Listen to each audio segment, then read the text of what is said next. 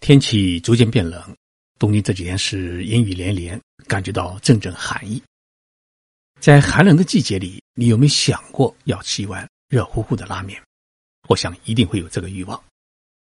日本拉面协会有过一个调查，说气温下降一度，全国拉面的销售量就会增加百分之二。那么到了冬天，拉面的销售量会比夏天呢增加百分之四十。看来啊。拉面真是日本国民的美食，今天我们就来聊一聊日本的拉面。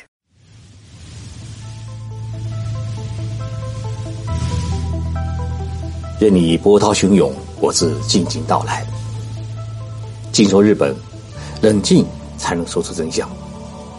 我是徐宁波，在东京给各位讲述日本故事。日本原来是没有拉面，拉面是从中国传入日本的。日本最早关于中国拉面的记载，是明朝末年的四下江朱顺水流亡到日本后，用面条来款待了日本江户时代的诸侯，也就是水户藩的藩主德川光国。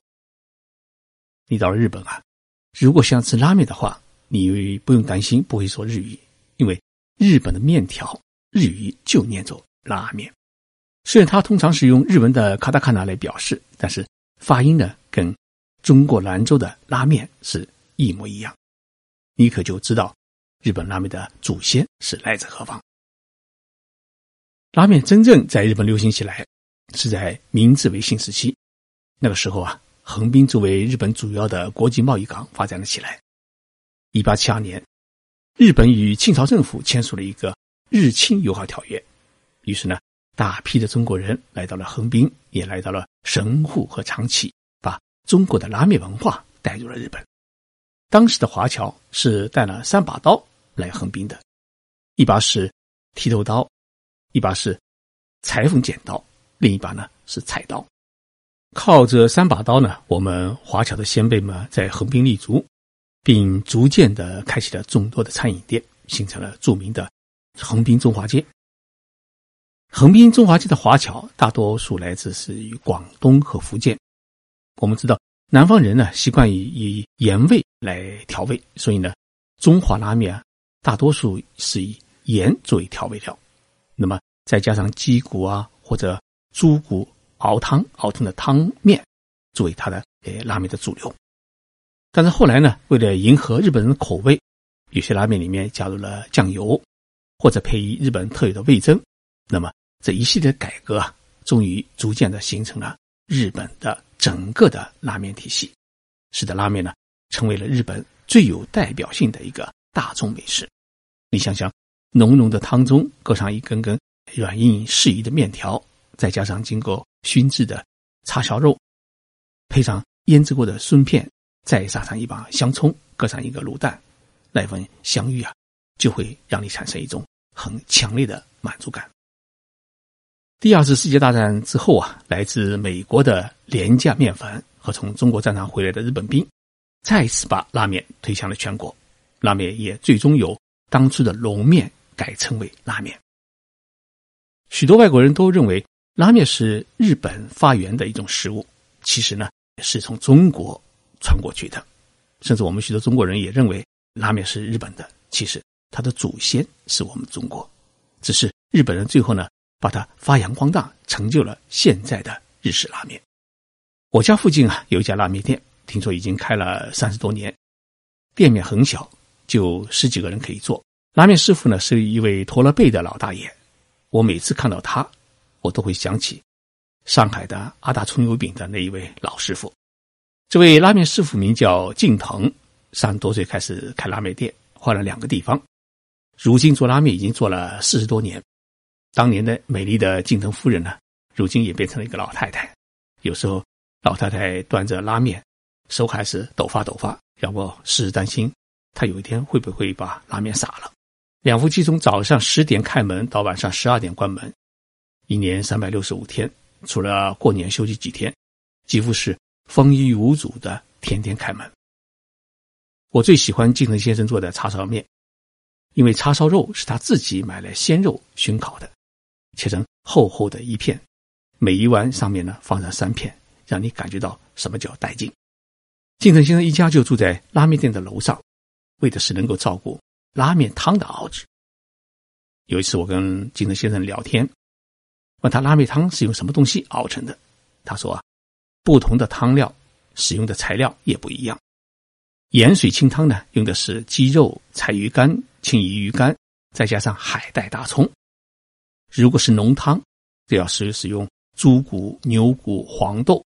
那么拉面汤通常需要。连续熬制十二个小时，才能熬出美味的汤来。但是金城先生也说啊，有些拉面店根本自己不熬汤，而是使用工厂熬制的汤料。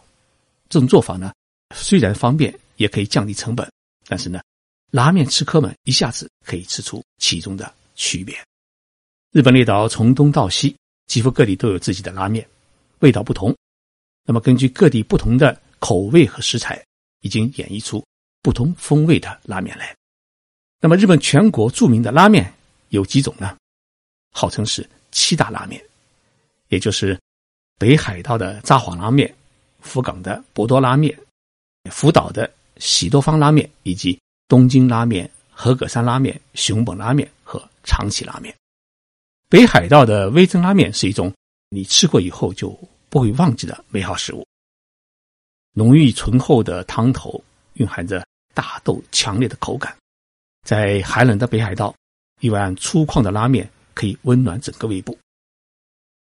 为了增加味增汤底的浓郁口感，加入了大量的猪油和蒜片，面条的含水量很高，有嚼劲，但又不失它的柔软度。福冈的博多拉面是典型的骨头汤拉面，制作所需要的是诶猪骨汤和细面。虽然用的是浓郁的猪骨汤汁，但是制作过程当中，你吃起来以后啊，还是能够感觉到一种清淡爽口，让人久久回味。大多数人认识的一个叫一兰拉面，就是属于博多拉面。骨头汤拉面的最重要的一个特点，是叫强火炖出来的骨胶溶于汤汁当中，每个面条都沾满了骨汤，自然呢。是让人感觉到味道很好。食客可以在拉面里面呢，根据自己的口味随意加入各种配料，把它升级为自己最爱的那一碗拉面。福岛的喜多方拉面是属于混合口味，汤底呢是以猪骨和小杂鱼混合而成的，味道呢是浓郁鲜美、清淡而不油腻。面条呢则是使用大条的扁平卷面面条，使其拥有独一无二的口感。面条与汤底混合的味道是极其鲜美，是日本拉面界独树一帜的特色拉面。北海道的札幌拉面、福冈的博多拉面，还有福岛的西多发拉面呢，并称是日本三大拉面。那么，除了这三大拉面之外呢，我觉得还值得介绍的是东京的酱油拉面。酱油拉面是日本拉面界的代表作之一，它是鸡骨加上海带熬煮的汤底，鲜美呢。呃而且透出淡淡的海鲜味道，再加上传统的叉烧肉啊，还有半熟的鸡蛋，或者再加上一些豆芽，就会让东京的酱油拉面美味的一塌糊涂。请大家记住，酱油拉面在日本念作是小油拉面，然后呢，味增拉面是呃念成是米索拉面。我有一次去北海道的札幌，去了一条拉面一条街，叫横丁。整条街呢有二十多家店铺，是一家挨着一家，中间的通道只有一米来宽。每家店铺啊，平均只有四五个座位。就餐高峰的时候啊，人们只能在店外面排队。好在面上的很快，吃的人也是一种莫名其妙的压力之下是馒头快吃，所以呢，位置呢是囤得很快。我只等了十几分钟就吃上了拉面。吃拉面呢有一种讲究，一定要发出一种稀稀糊糊的吃拉面的声音来，因为。店主啊，他很希望听这种声音，表明了食客喜欢吃他的拉面，也是欣赏他的厨艺。一家大拉面店里面啊，往往因为这此起彼伏的吃拉面的声音，让人感觉到一种美味无穷。但是呢，最近欧美来的游客啊，他到日本拉面店里面吃拉面，听到这种稀稀糊糊的声音啊，他的脑袋就发疼。他们觉得这样的吃法是很不文明，所以。这也是成为日本社会的一个话题。上个礼拜啊，日本电视台专门为这个吃拉面的声音做了一场节目，采访了一些外国的一些游客，他们觉得应该吃拉面的时候应该是没有声音的，这才是文明的表现。